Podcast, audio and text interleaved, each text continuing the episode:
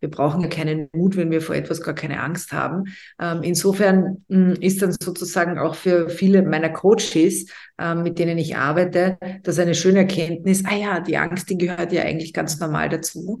Stimmt auch. Es ist ja auch eine Emotion, die wir Menschen in unserem emotionalen Repertoire auch drin haben. Also das ist eine natürliche ähm, Emotion und gehört zu unserem Leben dazu. Ist auch wichtig, dass wir Angst haben können. Und den Mut, den brauchen wir dann eben, um äh, die Dinge trotzdem zu machen. Weil wir machen ja die Dinge dann nicht, wenn die Angst vorbei ist, sondern wir können, und das ist wichtig zu verstehen, wir können die Dinge alle machen, obwohl wir Angst haben. Und da hilft natürlich der Mut enorm. Die gefragte Frau. Ein Podcast der Salzburger Nachrichten. Herzlich willkommen bei der gefragten Frau. Am Mikrofon begrüßt euch dieses Mal Katharina Mayer.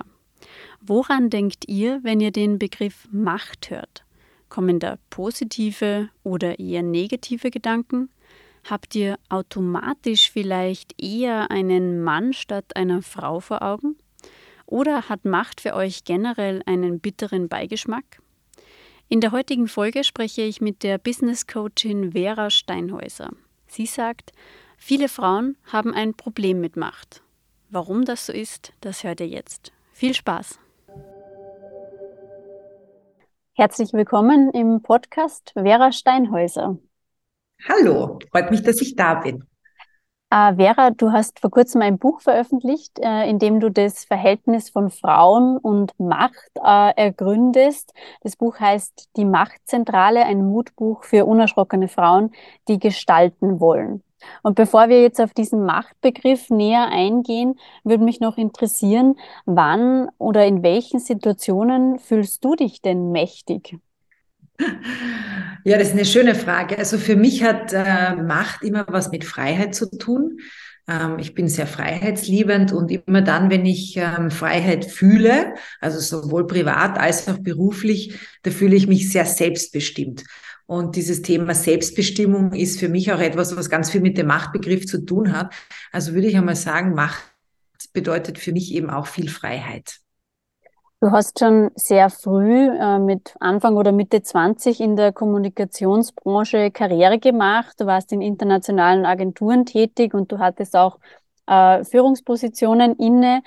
Ähm, du schreibst dann in deinem Buch, dass du das vor allem einer Portion Naivität und Glück ähm, zu verdanken gehabt hast. Ähm, wie hast du denn das gemeint? Möchtest du das kurz erklären? Das stimmt wirklich. Also ich war ähm, sehr früh am Thema der digitalen Kommunikation dran, zu einer Zeit, wo sich ganz wenige Menschen erst damit äh, beschäftigt haben. Äh, du kannst dich vielleicht erinnern, das hat ja am Anfang einmal so den äh, Anschein gemacht oder da haben viele Leute behauptet, ach, das Internet, das setzt sich eh nicht durch. Äh, und in dieser Zeit ähm, war ich schon quasi voll dabei und war eine der wenigen, die sich da ausgekannt haben. Insofern ist das auch ganz schnell erklärt, warum es mit meiner Karriere zu dem Zeitpunkt ähm, recht hurtig voranging. Und ähm, das erklärt auch, warum ich so früh in Führungsrollen war. Und das mit dieser Naivität, ähm, das habe ich einfach so ähm, immer wahrgenommen. Ich habe sehr oft durch meinen Mut, den ich habe, ähm, Positionen eingenommen, wo ich gar nicht gewusst habe, was mich da dann erwarten wird. Ähm, und äh, das hat sich dann eigentlich immer erst dann herausgestellt, als ich in dieser Rolle war. Äh, und dann war es sehr oft so, dass ich schon sehr gechallenged war ähm, und aber dann sehr viel an mir gearbeitet habe, um dieser Rolle gerecht zu werden. Also die Naivität war einfach äh, ein Beschleuniger, weil ich äh, damals zu dem Zeitpunkt sehr jung eben mir viele Gedanken, äh, die ich mir zum Beispiel heute wesentlich mehr mache, gar nicht gemacht habe. Mhm. Das heißt, eine Voraussetzung, um Macht zu erlangen, ist auch Mut, oder? Du hast es jetzt schon so angesprochen. Ja, auf jeden Fall äh, hilft er. Also ich denke, wenn wir in eine mächtige Position wollen oder Macht ähm, in gewisser Weise auch äh, erfüllen möchten, äh, dann ist der Mut etwas, was uns hilft, auch logischerweise die eigenen Ängste zu überwinden. Also das ist ja eigentlich ganz ganz schön, wenn wir uns einmal darüber klar werden, dass wir ja Mut nur dann brauchen, wenn die Angst auch da ist. Wir brauchen ja keinen Mut, wenn wir vor etwas gar keine Angst haben. Ähm, insofern mh, hm, ist dann sozusagen auch für viele meiner Coaches, ähm, mit denen ich arbeite, das eine schöne Erkenntnis, ah ja, die Angst, die gehört ja eigentlich ganz normal dazu. Stimmt auch. Es ist ja auch eine Emotion, die wir Menschen in unserem emotionalen Repertoire auch drin haben. Also das ist eine natürliche ähm, Emotion und gehört zu unserem Leben dazu. Ist auch wichtig, dass wir Angst haben können. Und den Mut, den brauchen wir dann eben, um äh, die Dinge trotzdem zu machen. Weil wir machen ja die Dinge dann nicht, wenn die Angst vorbei ist, sondern wir können, und das ist wichtig zu verstehen, wir können die Dinge alle machen, obwohl wir Angst haben. Und da hilft natürlich der Mut enorm. Mhm. Du hast dann 2012 ein Kind bekommen und daraufhin hat sich für dich beruflich sehr viel verändert, auch zum, zum Negativen verändert, wie du in deinem Buch schreibst. Was war damals genau? Also das Berufliche hat sich ja dem Universum sei Dank nicht zum äh, Negativen verändert, aber ich habe ein paar negative Erlebnisse gehabt, mhm. zumindest. Äh, verändert hat sich in meinem Leben in jeder Hinsicht zum Positiven. Ähm, äh, was war da Negatives? Also ich war äh, zu dem Zeitpunkt, als ich schwanger wurde, Geschäftsführerin von einer österreichischen, ähm, von einem österreichischen Ableger einer internationalen Agentur und war da für 60 hm, MitarbeiterInnen zuständig, gemeinsam mit einem Geschäftsführungskollegen und ähm, habe diese Rolle eben dann praktisch eigentlich in meiner Schwangerschaft, zu Beginn der Schwangerschaft eingenommen.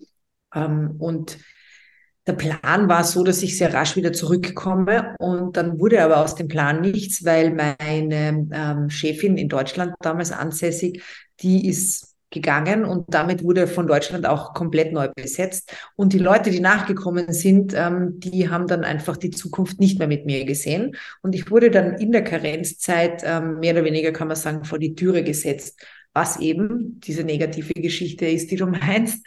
Ähm, das war natürlicherweise unschön und sicherlich nicht angenehm, hat aber letzten Endes dann dazu geführt, dass ich mich äh, entschieden habe, selbstständig zu machen. Und deswegen meinte ich, ähm, entwickelt hat sich dem Universum sei Dank alles sehr positiv, ähm, weil jetzt aus heutiger Sicht betrachtet ist das etwas, ähm, was mein Leben unglaublich bereichert hat, ähm, um wieder zurückzukommen auf den Anfang. Also die Freiheit, die ich jetzt habe als Unternehmerin, äh, lässt sich überhaupt nicht vergleichen mit ähm, dem, was ich damals noch ähm, ja, integrieren musste, als ich ähm, Geschäftsführerin von einer großen Agentur war. Also ich fühle mich heute wesentlich freier in dem, was ich tue, beruflich als damals. Und dafür mhm. bin ich sehr dankbar. Und auch mächtiger wahrscheinlich, oder? Obwohl du damals eine Position gehabt hast, wo du 60 Leuten sagen hast können, was sie tun sollen. Und jetzt bist du Stimmt. nur für dich selbst verantwortlich, aber du fühlst dich irgendwie mehr an der Macht. Ich fühle mich mächtiger, weil ich mehr die Dinge tun kann, die mir wichtig sind. Und da sind wir dann eben auch bei dem Thema Gestalten, was ja der Untertitel auch meines Buches äh, ist, nämlich für Frauen, die gestalten wollen. Ähm, genau, also insofern ist meine Macht jetzt äh, wesentlich selbstbestimmter in, in meinem gestalterischen Tun.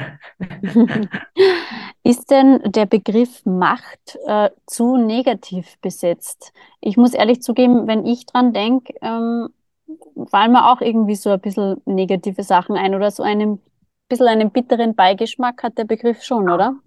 Absolut. Das ist ja auch in Wahrheit äh, genau das äh, gewesen, was ich erkannt habe in meiner Arbeit als Coachin ähm, und was mich ja dem, immer mehr zu diesem Projekt gebracht hat, weil es ist ja nicht nur ein Buch, sondern ich habe auch einen Podcast mit demselben Namen, die Machtzentrale. Und das ist das Spannende, dass ganz viele Frauen in der ersten Reaktion, so wie du ja jetzt eigentlich auch, ähm, das negativ empfinden. Und da wollte ich einfach nachgehen und dem wollte ich auf den Grund gehen und draufkommen, woher das rührt. Und äh, da bin ich eigentlich recht rasch auch drauf gestoßen, dass das ganz logisch ist, weil wir jetzt einfach über 5000 Jahre hinweg ähm, systematisch von der Macht ferngehalten wurden. Also 5000 Jahre sagt man ja in etwa ist unser Patriarch Patriarchat alt, also vor 5000 Jahren hat es äh, begonnen, dass es ähm, in solchen Strukturen auch gelebt wird. Und seitdem kann man sagen, sind wir Frauen von den Machtzentralen äh, außen vor gehalten worden und ferngehalten worden. Und wenn wir das wissen, dann ist es irgendwie recht klar, dass wir als Frauen relativ wenig damit anfangen können. Ja, klar. Mhm. Ähm, welche positiven Assoziationen fallen dir denn bei Macht ein? Oder denkst du auch instinktiv an Negatives? Nein, also das ist ja genau der Punkt, den ich hier machen möchte. Ähm, die Macht per se hat ja nichts Schlechtes an sich, ähm, wenn wir sie so verstehen, wie ich sie gern verstehen möchte, nämlich einfach die Möglichkeit, äh, Dinge zu gestalten. Ähm, also wenn wir die Macht für positive Dinge nutzen, dann hat sie ja eigentlich gar nichts Negatives an sich. Der Paul Watzlawick hat ja mal gesagt über die Kommunikation, wir können nicht nicht kommunizieren. Und ähnlich ist das ja mit der Macht die Macht bleibt ja bestehen. Wenn wir Frauen uns äh, nicht drum kümmern, also wenn wir sie ignorieren, geht sie nicht weg, sondern die findet nur ohne uns statt. Und das ist in meinen Augen das Problem, ähm, das ich gerne mit meinem Projekt ein bisschen beheben möchte, nämlich dass sich auch Frauen und ich sage nicht nur Frauen, sondern auch ähm, andere Männer, also Menschen, also nicht nur weiße Männer, sondern vielleicht auch, wir können auch bunter denken hier, also äh, People of Color, ähm, Flinter, wer auch immer, Menschen, die jetzt eben in den Machtzentralen noch nicht wirklich stereotypisch gesehen ähm, vorhanden sind, die möchte ich gerne mit dem Machtbegriff wieder mehr zusammenbringen und deren Interesse möchte ich wecken, eben wieder ins Gestalterische zu gehen und eben mehr Machtpositionen einzunehmen. Mhm. Gibt es eine weibliche und eine männliche Form von Macht? Unterscheidet sich das irgendwie? Wenn wir zum Beispiel in die Philosophie schauen, dann gibt es ja viele Philosophen, männliche Philosophen, äh, die den Machtbegriff ähm, ja, unterschiedlichst auslegen, aber dann sehen wir doch recht häufig äh, aus der männlichen Perspektive, äh, dass es dann recht gewaltsam teilweise und ähm, kriegerisch sogar teilweise hm, verwendet wird oder interpretiert wird. Das ist ja sicherlich auch der Grund, warum zum Beispiel jetzt du auch die erste Assoziation mal negativ äh, empfindest.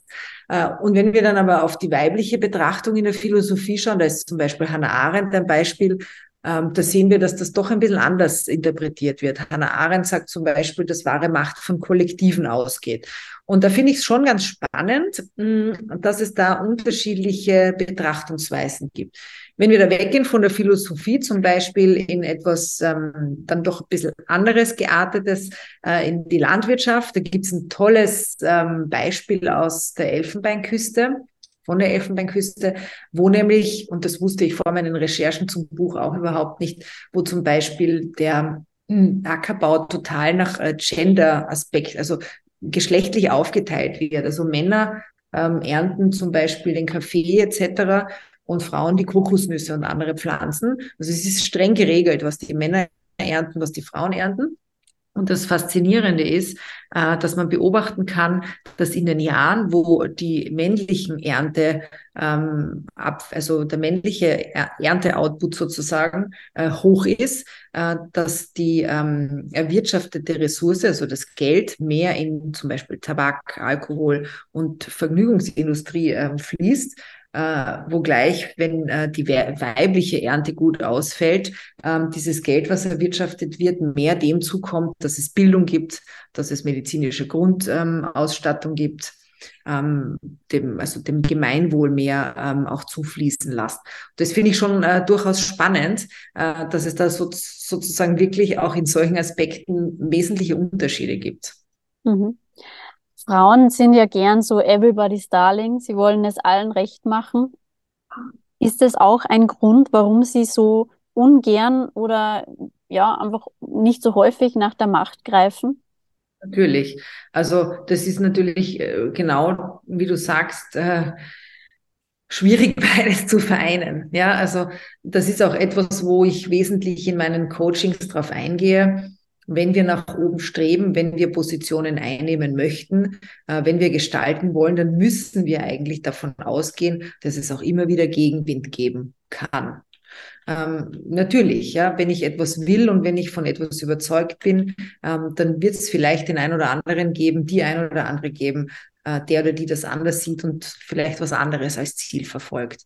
Ähm, das heißt, wenn ich da das Konzept Everyone die Starling zum Tragen kommen lasse, dann kann ich ganz schön unglücklich werden, weil mit dem Gegenwind produziere ich natürlich genau das Gegenteil.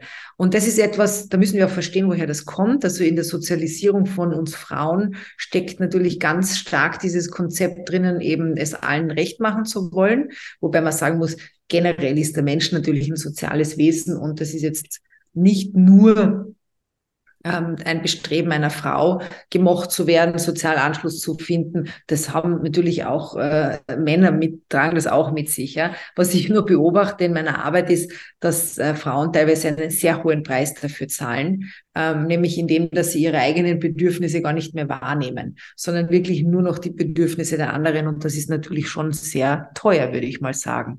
Ähm, aber ja, das ist klar. Das, was du meinst, ist natürlich genau diese Diskrepanz. Wenn ich nach oben will, wenn ich eine machtvolle Position habe, äh, wenn ich Entscheidungen treffe, dann geht sich das einfach nicht aus, allen zu jedem Zeitpunkt zu gefallen. Mhm. Und dieses ähm, Macht äh, kann dich als Frau unsympathisch machen. Das ist ja auch ja. was, was ihnen irgendwie von klein auf so ein bisschen mitgegeben wird ähm, und um sie auch bewusst von der Macht fernzuhalten das ist definitiv ein, ein Zusammenhang. Ja? Also wenn wir uns eben anschauen, was so typisch weiblich stereotyp ähm, ja, assoziiert wird, da sehen wir dann eben so Attribute wie ähm, aufopferungsvoll, ähm, pflegend, umsorgend, lieb etc. Ähm, und da sind eben selten so äh, Attribute dabei wie äh, entscheidungsfreudig, risikoaffin und äh, ehrgeizig. Äh, und wenn sich aber Frauen dann mit diesen Themen ähm, befassen oder diese Attribute annehmen, durch das, was sie halt im Leben anstreben und tun und machen, ähm, dann ist das leider so, dass das gesellschaftlich nicht dem Stereotypen-Modus entspricht und damit, sagen wir jetzt einmal ganz banal, manchen Leuten sauer aufstoßt, leider sehr vielen Leuten sauer aufstoßt. Ja. Das sehen wir ja auch oft, ja, wenn wir uns über Politikerinnen Gedanken machen, ähm, da sehen wir ja auch ganz oft, wie, wie stark die auch diese Komponente schmerzlich zu spüren bekommen. Ja. Mhm. Also, das, wenn Fra ich sage jetzt mal, wenn weibliche Politikerinnen äh, scheitern oder irgendetwas machen, was zu einem großen Widerstand führt, dann wird das ganz oft mit der, mit der äh, Gender-Komponente in Verbindung gebracht. So nach dem Motto, ach so, ja, logisch, aber sie ist halt eine Frau. Ja, wer macht denn das bei einem männlichen Politiker? Niemand. Mhm. Ja. Da wird er dann als Durchsetzung, durchsetzungsstark und, und, genau. und äh, also das wird dann eigentlich positiv, total positiv. Ähm, ja, na, aber ich meine, ja. jetzt ich meine jetzt tatsächlich im Falle des Scheiterns. Ja. ja. Im Falle des Scheiterns diskutieren wir doch bitte schon nie, wenn das bei einem äh, männlichen Politiker, Staatsoberhaupt oder eben Machtperson passiert. Mhm. Naja, logisch, das ist ein Mann. Ja. ja. Hingegen bei einer Frau ist das ganz oft dann der Fall, so nach dem Motto, na gut, sie hat das nicht geschafft, na okay, sie ist halt eine Frau. Mhm. Ja, ja, das fällt mir auch auf. Ähm, ein Satz, der mir in deinem Buch aufgefallen ist, ähm, ist äh, der zum, zum Thema Patriarchat. Du hast es vorhin schon angesprochen. Du schreibst da, wenn wir uns die Geschichte der Menschheit auf einer Uhr mit 24 Stunden vorstellen, dann macht der Zeitraum, in dem Männer an der Macht sind, gerade mal vier Minuten aus. Ja, ist ja eigentlich gar nicht so lang. das heißt, es ist noch nicht zu spät. Ja, das ist ja grundsätzlich eine sehr gute ähm, Nachricht, dass das Ganze erst seit vier Minuten ähm, so, so ist, wie wir das heute leben. Äh, das entnehme ich auch dem Buch von ähm, Karel von Scheik und äh, Kai Michel, die ich schon übrigens auch in meiner Machtzentrale interviewt habe. Gerne auch mal reinhören, super spannend. Und die haben ja ein richtig tolles Werk geschrieben die Wahrheit über Eva. Und da räumen sie ja mit tatsächlich einigem auf, was wir bis vor kurzem geglaubt haben, dass das einfach so ist. Ja, vieles wird ja dann auch nicht hinterfragt. Äh, und die vergleichen das eben so schön mit dieser Uhr, ähm, wo wir eben tatsächlich erst vier, vier Minuten in dieser Struktur leben. Und das ist für mich wirklich hoffnungsvoll, weil wenn wir etwas erst vier Minuten machen, dann können wir das schon wieder auch anders machen, denke ich, oder? Was meinst du? Definitiv. Und es gibt ja auch äh, viele Beispiele, wo Frauen an der Macht sind. Da beschreibst ja, du auch ein paar. Ähm, würde uns denn ein Matriarchat äh, retten? Na, ich glaube auch gar nicht, dass das die Lösung ist. Ähm, das, das, betone ich auch immer wieder. Mir geht es auch gar nicht um einen radikalen Machtwechsel, äh, in dem Sinn, dass wir jetzt Männern die Macht wegnehmen und das komplett eins zu eins mit Frauen ersetzen, sondern ich glaube, was wichtig ist, ist, dass wir einfach äh, die Machtpositionen, die Machtzentralen bunter und egalitärer bestücken und ausstatten, weil es einfach so wichtig ist, dass viele verschiedene Perspektiven auch zum Tragen kommen. Und das ist so ein bisschen auch die Vision von meinem Projekt, dass wir die Macht für andere Menschen wieder interessant machen. Kommen wir noch mal kurz zum beruflichen Kontext. Ähm, inwiefern glaubst du, führen denn Frauen anders als Männer? Mhm. Also das, was ich hier in meiner Arbeit stark beobachte, ähm, ist, äh, und das ist, finde ich, auch total logisch, dass Frauen, wenn sie in Führungsrollen sind, wesentlich reflektierter vorgehen als äh, Männer. Warum? Also warum sage ich auch, das ist irgendwie logisch? Ich glaube, das rührt einfach aus dem heraus, dass erstens weniger Frauen überhaupt so weit kommen äh, und zweitens, wenn sie dann so weit sind und das tun, ähm, für sie selbst das Ganze nicht so selbstverständlich und natürlich ist, wie zum Beispiel für einen Mann. Ähm, Gibt es ja zahlreiche ähm, Studien auch dazu, ähm, zum Beispiel, wie, wie schnell sich Frauen für eine Rolle bewerben, wie schnell sich Männer für eine Rolle bewerben. Ähm, bei Männern, wenn sie 60 Prozent der Requirements auf der Liste erfüllen, Frauen sind sich noch unsicher, wenn sie 120 Prozent schon bereits erfüllen, äh, ob sie sich überhaupt bewerben können. Da erkennt man schon einmal ganz gut, dass, dass das Selbstbewusstsein und die natürliche, das natürliche Selbstverständnis, so eine Rolle einzunehmen, ist ganz eine andere. Und das führt eben, und das beobachte ich in meiner Arbeit so schön, schon auch mit dem Wunsch, sich selbst mehr zu reflektieren. Und aus dieser Reflexion heraus entstehen natürlich schon auch andere Stärken beim Führen. Also was ich so erkenne, ist, äh, dass Frauen sehr, sehr viel Wert darauf legen, auch äh, in ihren Teams, die sie führen, äh, eine Atmosphäre des Vertrauens zu etablieren. Was übrigens, und da gibt es eine tolle Studie von Google dazu, die heißt Studie Aristotele, ähm, tatsächlich ein riesengroßer und wichtiger Aspekt ist für High-Performance-Teams. Also Google hat mit der Studie herausgefunden, ähm, dass gerade in wirklich hochperformanten Teams das eine wesentliche Rolle spielt. Diese vertrauensvolle Basis, Social Security oder Social Safetyness heißt das. Ähm, und da sehe ich in meiner Arbeit tagtäglich, ähm, dass das Frauen sehr liegt. Ja, dass Frauen da sehr viel Augenmerk darauf legen. Ähm, ich will jetzt überhaupt nicht damit sagen, dass Männer das gar nicht können, aber jetzt nur mal so ganz durchschnittlich betrachtet, aus dieser eben nicht Selbstverständlichkeit heraus, sehe ich, dass Frauen sehr viel Wert darauf legen. Mhm. Kann Macht Frauen auch oder auch Männer, egal wen, äh, negativ verändern? Also, dass man eben genau vielleicht ja. das Einfühlungsvermögen verliert ja, oder so. Tatsächlich ist das leider so.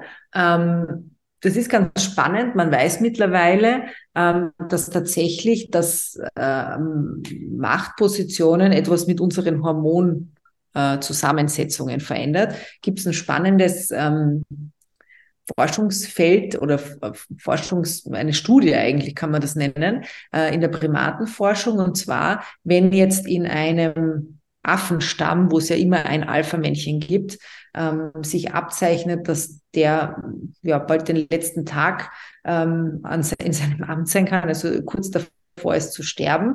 Und dann ist schon geklärt in den Fällen, also eigentlich immer bei den Primaten, wer dann der Nachfolger ist. Dann kann man schon beobachten, dass in dem Moment, wo der aktuelle, wo das aktuelle Alpha-Männchen stirbt, ähm, das Nachfolge-Alpha-Männchen einen neuen und neu zusammengesetzten Hormoncocktail aufweist. Der braucht noch gar nichts getan haben, also der ist noch nicht einmal in Amt und Würden. Ähm, schon ist der Hormoncocktail von diesem Affen ein anderer. Und zwar mehr Testosteron, weniger Cortisol. Das heißt, ja, Macht verändert uns. Schon eben in dem Beispiel sehen wir, sehen wir ganz schön schon allein die Idee von dem. Ähm, und es ist nicht nur bei den Primaten so, sondern jetzt sage ich ganz bewusst leider. Leider ist es auch bei Menschen so, dass es eine Veränderung gibt. Ähm, man hat zum Beispiel auch herausgefunden, dass Menschen, die sehr lange in, in, in machtvollen Positionen sind, ähm, das Gespür für Individuen verlieren. Die denken dann mehr in, in, in quasi in der Masse. Also die sehen sozusagen äh, vor allem wenn es dann immer mehr werden, die sie führen, ähm, das Ganze als eine Masse an und schaffen es nicht mehr ähm, so gut, das Individuum zu sehen. Ja? Bringt ihnen jetzt, wenn man will, auf der anderen Seite den Vorteil, abstrakter zu denken, in großen Zusammenhängen zu denken, äh, entscheidungsfreudig zu bleiben, bringt aber auch den Nachteil, eben dann schlechter aufs Individuum eingehen zu können. Mhm. Das ist total spannend. Ähm, Macht ist ja äh, zumindest im beruflichen Kontext auch mit mehr Verantwortung und vor allem auch mit mehr Zeitaufwand meistens jetzt verbunden, ja. Ähm, also zumindest so wie unsere Arbeitswelt tickt, sind die meisten Chefinnen und Chefs doch in Vollzeit äh, ähm, da. Das ist für Frauen, die jetzt Kinder haben oder andere Betreuungspflichten, natürlich nicht immer einfach. Verstehst du das, wenn Frauen dann auf einen Karrieresprung verzichten, weil sie sagen, das ist mir, äh, die, mit der Macht hätte ich vielleicht kein Problem, aber das ist mir jetzt zu viel Zeit auch, die ich da aufwenden muss? Also ja, zu deiner letzten Frage, natürlich, ich verstehe das alles. Und ich finde auch, es ist ganz wichtig, und das möchte ich an der Stelle auch betonen, ich bin ja auch überhaupt nicht der Meinung, dass jede Frau jetzt ähm, äh, Karriere machen muss oder nach oben streben muss. Ich, ich möchte in einer Gesellschaft leben, wo jeder und jede selbst entscheiden kann, äh, welchen Weg er oder sie geht. Also wieder beide, Mann und Frau. Ähm, aber ja, das, was du ansprichst, ist natürlich etwas, das ganz interessant ist, weil ich teile diese Meinung eigentlich nicht. Also ich bin nicht der Meinung, dass Führung nur dann geht, wenn man 40, 50, 60 Stunden in der Woche in einem Büro sitzt. Ähm, und es gibt ja jetzt bereits Modelle ähm, von Shared Leadership. Ähm, ich war jetzt gerade am Weltfrauentag, also nicht lange her, ähm, bei A1. Die haben ein tolles Female Festival gemacht. Ähm, bei mit A1 arbeite ich schon seit einigen Jahren auch im Thema Female Empowerment zusammen. Deswegen deswegen war ich dort. Und da waren ganz tolle äh, Role Models auf der Bühne, die eben sich eine Führungsrolle teilen. Und solche Modelle gibt's und solche Modelle müssen auch mehr und mehr kommen, weil das ist einfach unsere neue Realität und das muss es auch in unserer neuen Realität geben, dass es kein Widerspruch sein muss, ähm, zu führen und nicht 40 Stunden äh, zur Verfügung zu stehen. Mhm. Weil ich, allein schon aus meiner Beobachtung, es ist, wenn ich ein gutes Team habe, das ich führe und dem ich vertraue und wo ich äh, ganz klare ähm, Aufgabenverteilungen definiert habe, auch gar nicht nötig, dass ich 40 Stunden daneben sitze und aufpasse, was die, aufpasse, was die machen. Also ich glaube, äh, vieles von dem, was wir da immer noch glauben, müssen wir auch äh, bereit sein zu hinterfragen und das sollten wir auch bereit sein, neue Modelle anzudenken. Genau auf das wollte ich nämlich hinaus. Also diese Teilzeitführungskräfte oder eben geteilte Jobs, die wären wichtig, äh, um Frauen auch in mehr Machtpositionen zu bringen, oder? Weil dadurch würde sich ja die Situation schon mal erleichtern. Das ist auf jeden Fall ein Lösungsszenario und ein anderes Lösungsszenario ist ähm, tatsächlich, dass wir aufhören, die Frauen äh, als die alleinig Verantwortlichen für die Kinder anzusehen. Ja. Wir ähm, stellen sofort die Kinder zur Frau gesellschaftlich. Also das ist irgendwie so, gibt's, habe ich eh auch im Buch geschrieben, diese einerseits witzige, andererseits traurige Geschichte, ähm, die ich von der Alexandra Zykonow, die auch ein tolles Buch über Gleichberechtigung geschrieben hat, äh, genommen habe und zitiert habe. Also gibt es die Geschichte, dass ein Papa mit seiner Tochter über Jahre zum Friseur, zur Friseurin geht und erst nach Jahren traut sich dann die Friseurin zu fragen, ob denn die Mutter gestorben ist. Ja, weil, weil immer nur der Papa mit ihr gegangen ja, ist. Weil die Mutter noch neben dem Friseur war. Äh, ich war selbst einmal in einer Podiumsdiskussion, wo ein ähm, Chef einer sehr tollen, renommierten Firma dann am Ende, äh, als Fragen aus dem Publikum kamen, da war die Kamera schon aus, hat er Glück gehabt, ähm, der wurde gefragt, was äh, das Unternehmen für die Frauen macht und er hat geantwortet, wir haben einen Betriebskindergarten. Das ist auch super. Ja, solange wir solche Vorstellungen haben und in solchen Klischees denken, ähm, ist es, ist es schwierig, dass sich was ändert. Das heißt, ich glaube, wir brauchen nicht nur die Möglichkeiten, dass Frauen in Teilzeit führen, sondern wir brauchen auch andere Modelle äh, in der Gesellschaft und neue Betrachtungsweisen, wer denn für die Kinder zuständig ist. Weil solange es selbstverständlich ist, dass die Frau auf ihre Karriere verzichtet und der Mann ganz normal weitermacht, wird sich gar nichts bewegen. Da könnten wir jetzt auch über Macht in Beziehungen sprechen. Das wäre vielleicht so, das wäre aber wahrscheinlich nochmal ein ganz eigener Podcast, weil es sehr weit führen würde. Aber da gibt es ja auch dann gewisse Machtkonstellationen, die sich verändern, äh, wenn Kinder ins Spiel kommen, oder? Definitiv. Also da ändert sich auf jeden Fall die Beziehung und da ändert sich auf jeden Fall auch die Rolle bei der Partner und Partner, so Partner und Partnerin. Ähm, gehe ich eh auch im Buch recht ähm, detailliert darauf ein in dem Zusammenhang wird sehr oft auch das Maternal Gatekeeping ähm, diskutiert, dass ich äh, extrem vorsichtig auch mir immer wieder anschaue, weil ich glaube, es gibt da ganz unterschiedliche Motive.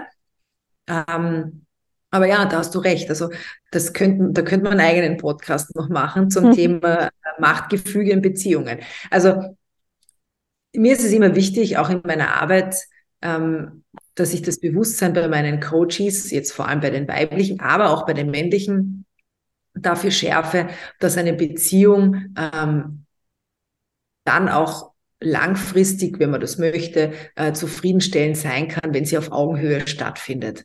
Und ähm, das ist jetzt so banal dahingesagt, aber es ist dann im Doing und im Umsetzen überhaupt nicht banal, sondern es ist ganz schön komplex und braucht auch die Bereitschaft von beiden, von beiden Teilen in der Beziehung daran zu arbeiten, nämlich laufend und ständig, weil natürlicherweise jeglicher Einfluss von außen, ZB, die Pandemie etc., ähm, dieses Gleichgewicht auch wieder herausfordern kann. Kinder, ja, also, oder weil ich gerade vorher die Pandemie gesagt habe, Pandemie und Kinder zusammen. Ja, hat man ja auch ganz tolle äh, Studien schon bereits ähm, gelesen, wo ganz klar gezeigt wird, was die Pandemie in den Familien bei uns bewirkt hat. Nämlich mehr oder weniger so fast ein Wetteifern, wessen Termin ist wichtiger, wessen Telco äh, findet statt und wer muss verschieben. Du weißt, was ich meine, mhm, ja? ja? Also, wenn man das, das kann man rein theoretisch auch als Machtkampf sehen. Ja, in jedem Fall als Konkurrenzkampf. Und da haben leider Frauen äh, oft die kürzeren gezogen oder sind die ja, am kürzeren Ast gesessen äh, in diesen Diskussionen und haben sehr oft klein beigeben müssen. Ähm, das hat ja auch schl schlussendlich dazu geführt, ähm, vor der Pandemie war die Schätzung des World Economic Forums ähm, was wir brauchen als Gesellschaft, um zur Gleichstellung zu kommen, 140 Jahre. Und jetzt nach der Pandemie ähm, ist die, steht die Schätzung aktuell auf 300 Jahren. Oh je. Äh, mit, mit so einer negativen Nachricht wollen wir den Podcast aber nicht beenden. auf keinen Fall. Das freut sich.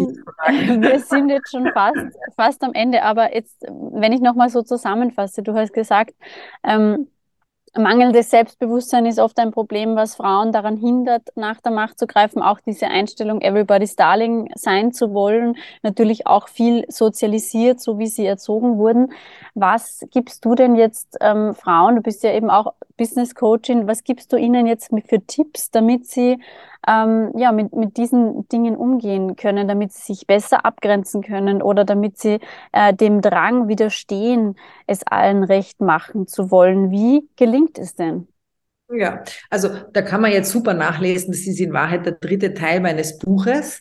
Ähm, da gibt es sehr viele ähm, Möglichkeiten, die man dann auch super anwenden kann und ausprobieren kann. Ähm, die werde ich jetzt nicht alle hier teilen, aber ich, ich nehme einen heraus, den ich ganz wesentlich finde, der auch gut zum Gespräch passt. Also ich glaube, was wichtig ist, dass wir anerkennen, dass wir sowieso nicht allen recht machen können. Das wird niemals funktionieren. Ähm, das heißt, einen Perfektionismus an den Tag zu legen, ist ganz schön frustrierend. Das klappt nicht. Und insofern, wenn ich mal erkenne, dass das unmöglich ist, dann kann ich es eigentlich auch gleich bleiben lassen. Also das ist so der zentrale Tipp, den ich hier mit dir in deinem Gespräch äh, teilen möchte. Äh, traut euch, habt Mut, geht raus, bekennt Farbe und äh, seid gewahrt, dass es nicht jedem gefallen wird, aber das ist okay. Das sind schöne Schlussworte. Ich sage äh, vielen, vielen Dank, Vera Steinhäuser, für den Besuch bei uns im Podcast. Vielen Dank für die Einladung. Und bei allen Zuhörerinnen und Zuhörern bedanke ich mich wie immer fürs Interesse. Und wenn ihr Lust auf mehr äh, Podcasts habt, dann findet ihr alle schön aufgelistet auf www.sn.at slash podcast. Wenn ihr eine Anregung oder Feedback für uns habt, dann schreibt uns gerne an podcast.sn.at. Bis zum nächsten Mal bei der gefragten Frau.